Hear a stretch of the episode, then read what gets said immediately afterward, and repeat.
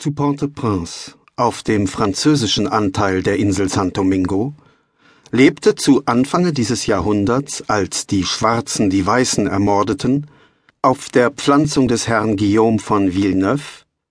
ein fürchterlicher alter Neger namens Kongo Hoango. Dieser von der Goldküste von Afrika herstammende Mensch, der in seiner Jugend von treuer und rechtschaffender Gemütsart schien, war von seinem Herrn, weil er ihm einst auf einer Überfahrt nach Kuba das Leben gerettet hatte, mit unendlichen Wohltaten überhäuft worden. Nicht nur, dass Herr Guillaume ihm auf der Stelle seine Freiheit schenkte und ihm bei seiner Rückkehr nach San Domingo Haus und Hof anwies, er machte ihn sogar einige Jahre darauf gegen die Gewohnheit des Landes zum Aufseher seiner beträchtlichen Besitzung und legte ihm, weil er nicht wieder heiraten wollte, an Weibesstatt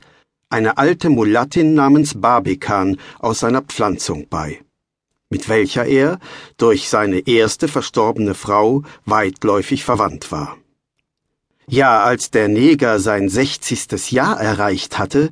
setzte er ihn mit einem ansehnlichen Gehalt in den Ruhestand und krönte seine Wohltaten noch damit, dass er ihm in seinem Vermächtnis sogar ein Legat auswarf. Und doch konnten alle diese Beweise von Dankbarkeit Herrn Villeneuve vor der Wut dieses grimmigen Menschen nicht schützen.